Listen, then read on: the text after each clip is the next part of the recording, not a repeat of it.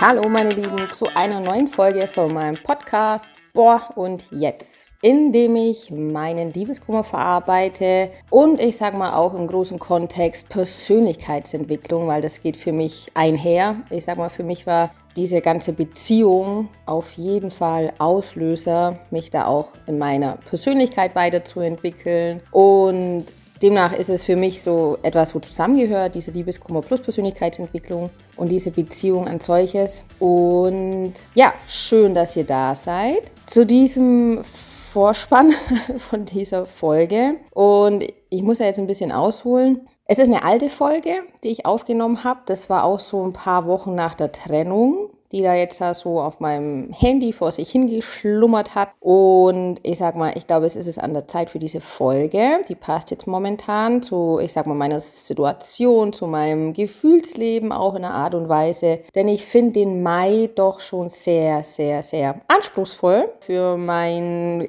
allgemeines Wohlbefinden. Ich bin schon ziemlich angetriggert in einer Art und Weise, muss ich sagen.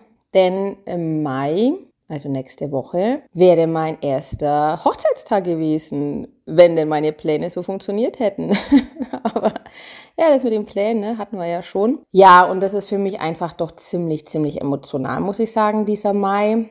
Ich muss auch sagen, ich bin ja, wie gesagt, seit neuestem auch äh, auf die, also generell Persönlichkeitsentwicklung und jetzt seit der Trennung auch was Spiritualität angeht, dass ich mich da sehr weiter einlese und mich fortbild und ja, da einfach auch ein bisschen meinen Geist dafür öffne. Und da gibt es auch diese Seke Schäf, eine bekannte Astrologin, und die meinte auch irgendwie, der Mai wird noch schlimmer als der April. Dachte ich mir, ja, super. Yay. Ich habe so Bock drauf, wirklich. Ich habe so, so Bock drauf. Aber ja, machen wir halt wieder mit. Und ich muss schon sagen, ja, ähm, es ist schon ein bisschen zäh jetzt bei mir. Also wie gesagt, ich fühle mich einfach ein bisschen Art und Weise angetriggert. Es ist einfach ein sehr emotionaler Monat. Zum einen, da eben unser Jahrestag äh, anstehen würde und der, den wir als äh, Hochzeitstag ausgewählt hatten.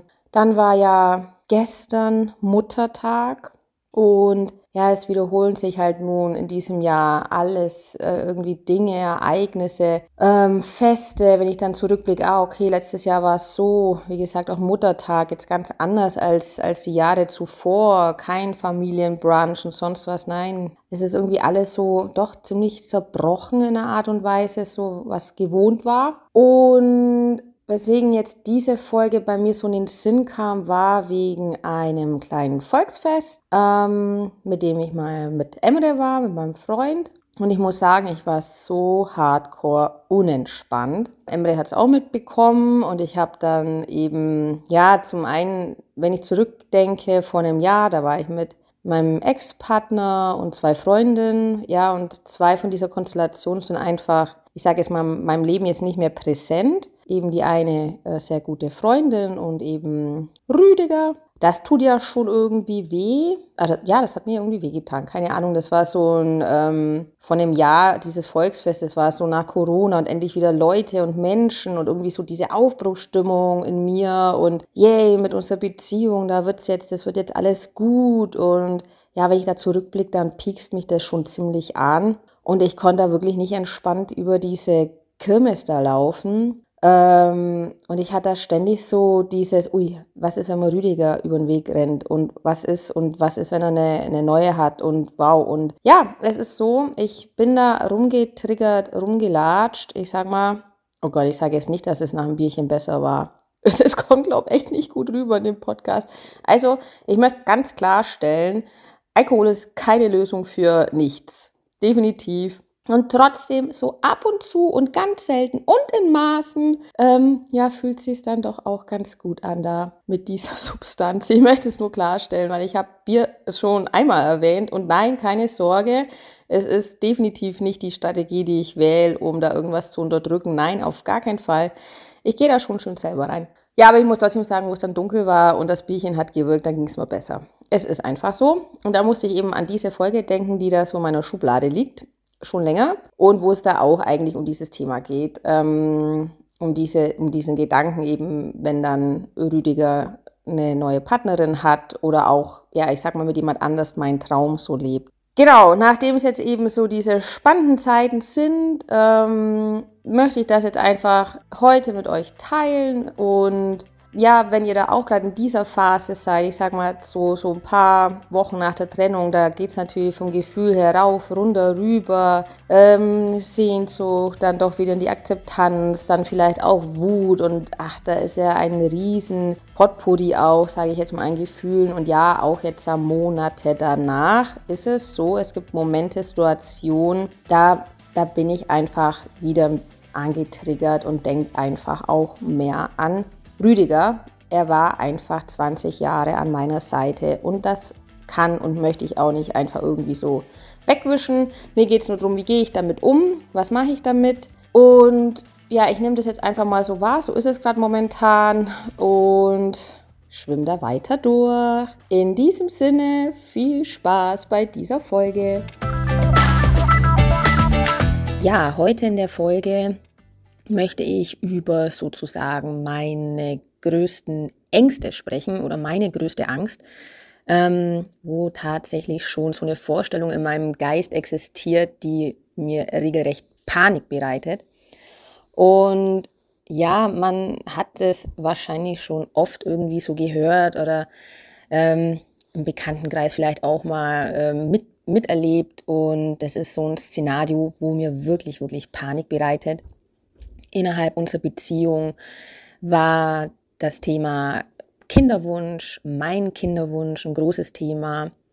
Heiraten war dann zum Schluss der Beziehung auch ein riesengroßes Thema. Zu Beginn eigentlich gar keins, weil ich hatte nie den Wunsch zu heiraten.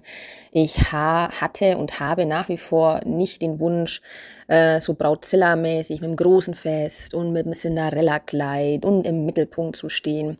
Überhaupt nicht, da habe ich einfach überhaupt kein Bedürfnis danach. Ich habe früher schon immer einer Freundin erzählt, ja, ich möchte Kinder haben, aber nicht heiraten. Das war bei mir schon ganz, ganz früh so. Und dennoch war es am Schluss von der Beziehung ein riesengroßes Thema, ähm, weil sich da so mein Bedürfnis nach Sicherheit, nach, ähm, ja, auch nach einer Art Bestätigung extrem groß wurde, mh, mm, ja, unserer Liebe auch in einer Art und Weise, ja, eine Tiefe zu geben oder ich, dass ich einfach eine Bestätigung bekomme, dass es wirklich ernst meint. Das war es eigentlich so. Ähm, genau, ich hatte schon jahrelang immer so das Gefühl, da werde ich in dem Podcast wahrscheinlich auch nochmal näher drauf eingehen, dass zwischen uns eine Art Barriere ist. Dass äh, mein Ex-Partner nicht voll und ganz Ja sagen kann. Über diese Mechanismen, was ich da so sehr gespürt habe, ich aber tatsächlich nicht greifen konnte, mir nicht erklären konnte, hat mir dann ein Podcast doch sehr, sehr Aufschluss gegeben. Ähm, ich darf das bestimmt nennen, den Namen Stefanie Stahl. Ich weiß nicht, wer sie jetzt ähm, kennt oder noch nicht kennt. Ähm, diese Frau hat quasi, ich sage so, mehr oder weniger mein Leben gerettet. Einfach, weil sie mir mit dem psychologischen Hintergrund so ein bisschen meinen Ex-Partner erklärt hat und die Mechanismen dahinter und ich so das alles mehr verstehen konnte und ich mich auch besser abgrenzen konnte und somit mein ähm, Selbstwert durch diese ganze Geschichte, was gelaufen ist, ähm, natürlich angeknackst wurde, ähm, natürlich auch extrem, aber es mich nicht so komplett ähm, mitgerissen hat und dann auch mehr differenzieren konnte, okay, was ist mein Anteil an der ganzen Sache, der natürlich da ist. Es soll hier nie irgendwie so rüberkommen, ähm, von wegen, mein Ex-Partner ist schuld und ich habe da keinen Beitrag und ich bin das Opfer. Nein, auf gar, gar keinen Fall. Ähm, und dennoch sind gewisse Mechanismen innerhalb unserer Beziehung gewesen, die einfach tatsächlich ähm, ja, die einfach den einen Partner betreffen und dann wiederum den anderen, also mich. Wir haben da unsere unterschiedlichen ähm, ja, Themen und Muster, die wir da bearbeiten dürfen und ja, jetzt je nachdem, wer möchte, auch nach wie vor den Weg gehen darf. Und es war trotzdem ein ganz, ganz großer Teil innerhalb von unserer Beziehung. Ich nenne es jetzt einfach mal so diese Bindungsscheue meines Partners. Ich kann es jetzt gar nicht anders nennen. Ähm, innerhalb von diesem Podcast wurde es so, so deutlich und mir sind, ja, mir ging es da, ich habe mich so, ähm, ja, abgeholt gefühlt ähm, mit den Erklärungen, die da waren und dann auch mit, mit, ähm, ja, mit dem Podcast-Teilnehmern, äh, die da die Stefanie Stahl quasi coacht in ihrem, in ihrem Podcast. Und man dachte, ja, genau so war es, genau so. Und ich dann eher so erkennen kann, okay, ich bin da auch nicht allein. Das ist ja auch mit dem Grund, wieso mache ich diesen Podcast. Zu merken, wow, ich bin hier nicht allein, äh, hat mir so gut getan. Und bei anderen ähm, gibt es auch so ein Verhaltensmuster und woher das begründet ist und so weiter. Genau. Jedenfalls, da komme ich vielleicht nochmal irgendwie tiefer in, einem anderen, ähm, in einer anderen Folge drauf zu sprechen, was da für eine Dynamik war, was das genau mit dieser ähm, Bindungsunfähigkeit bei uns ähm, ja, für Auswirkungen hatte. Und es war eben so, ich habe das schon so, so viele Jahre gespürt, da ist irgendwie eine Barriere. Ich habe ja auch gesagt, Kopf versus Gefühl. Ich habe es dann immer weggedrückt, weil ich dachte mir, ja, wir leben zusammen, ähm, was auch ein gewisser Kampf war, dass es überhaupt so weit kam, dass wir zusammengezogen sind. Und ähm, ja, dieses Heiraten war mir auch nie so wichtig, aber mir ging es immer darum, tatsächlich diese Barriere da irgendwie zwischen uns, die ich so gespürt habe, aus der Welt zu schaffen. Bin da kläglich dran gescheitert, ist einfach so. Und jetzt ist einfach so meine große Angst, die auch schon jahrelang in meinem Kopf immer wieder kursiert, ist so, wow, es ist jetzt zwischen uns vorbei, jetzt nimm dann die nächstbeste, heiratet die und schwängert die.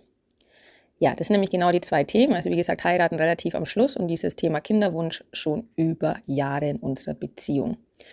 Es gab immer wieder, das muss noch erledigt werden, erster Master, dann auch meiner Seite mal, ach ja, dann nehmen wir halt erst den Urlaub und dann, es kam immer irgendwas und dann, ja, unsere Beziehung ist gerade nicht fest genug oder nicht innig genug und dann kam eine Angst, ach, wie gesagt, da werde ich vielleicht auch mal, das ist jetzt nur mal so im Überblick, vielleicht auch mal näher drauf eingehen, was da alles so ist. Aber hier geht es jetzt erstmal in diesem Teil vor allem um meine Angst und diese Horrorszenario, die ich mir da so zusammenbaue. Ich sehe ihn mit einer anderen Frau und schiebt dann, oder die andere Frau hat einen dicken Bauch oder sie schieben schon einen Kinderwagen. Mir schnürt es da die Kehle zu. Mir wird's da, mir wird's da bitterlich, ähm, ja, mir geht es da wirklich schlecht bei dem Gedanken.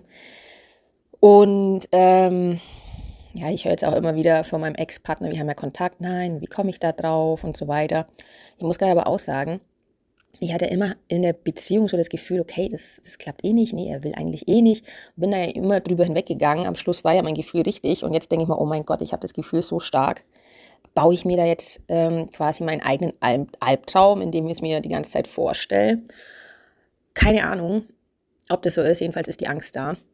Die war auch schon, ja, vor Jahren habe ich mal ein Buch gelesen über die Ex-Freundin, glaube von Kandinsky. Da gibt es irgendwie ein Buch, ich glaube, das heißt die Malerin, ich bin mir nicht ganz sicher. Da, das hat mich auch so runtergezogen. Ähm, der Kandinsky hat ja anscheinend auch jahrelang hingehalten. Jedenfalls wird es da so ein Buch dargestellt. Ähm, und sie hat sich natürlich auch hinhalten lassen, muss man auch immer sagen. Es gibt ja immer zwei Seiten. Und war dann, ja, schon lange her, dass ich es gelesen habe. Der Schluss war dann auch so, okay, der hat sich dann eine andere gesucht, geheiratet, ob sie jetzt Kinder hatten, weiß ich jetzt gar nicht mehr.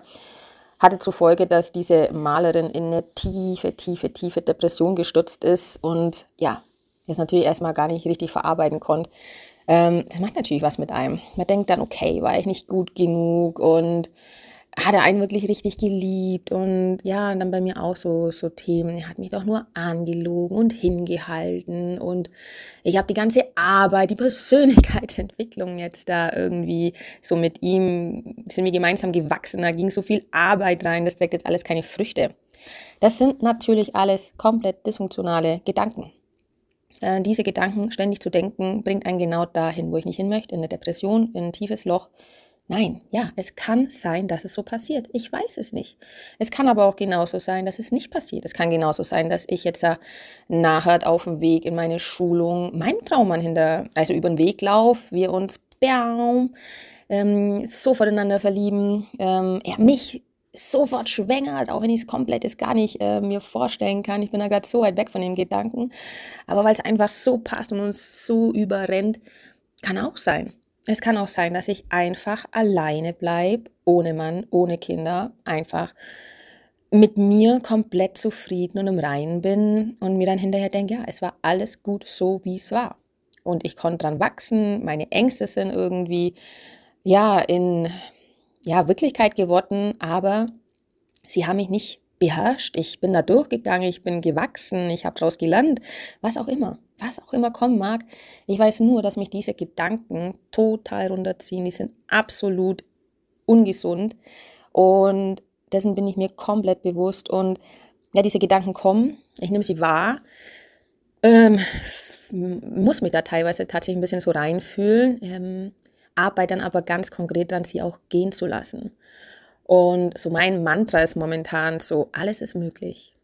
Alles ist möglich. Genau, alles ist möglich. Auch für mich ist es möglich, dass ich tagtäglich mit meinen 37 Jahren vielleicht noch eine Familie habe, den Mann fürs Leben finde, dann nochmal eine ganz, ganz tiefe Verbindung äh, spüren darf, wo ich jetzt aktuell vielleicht tatsächlich für ausgeschlossen halt, weil einfach mein Ex-Partner noch so sehr in meinem System ist.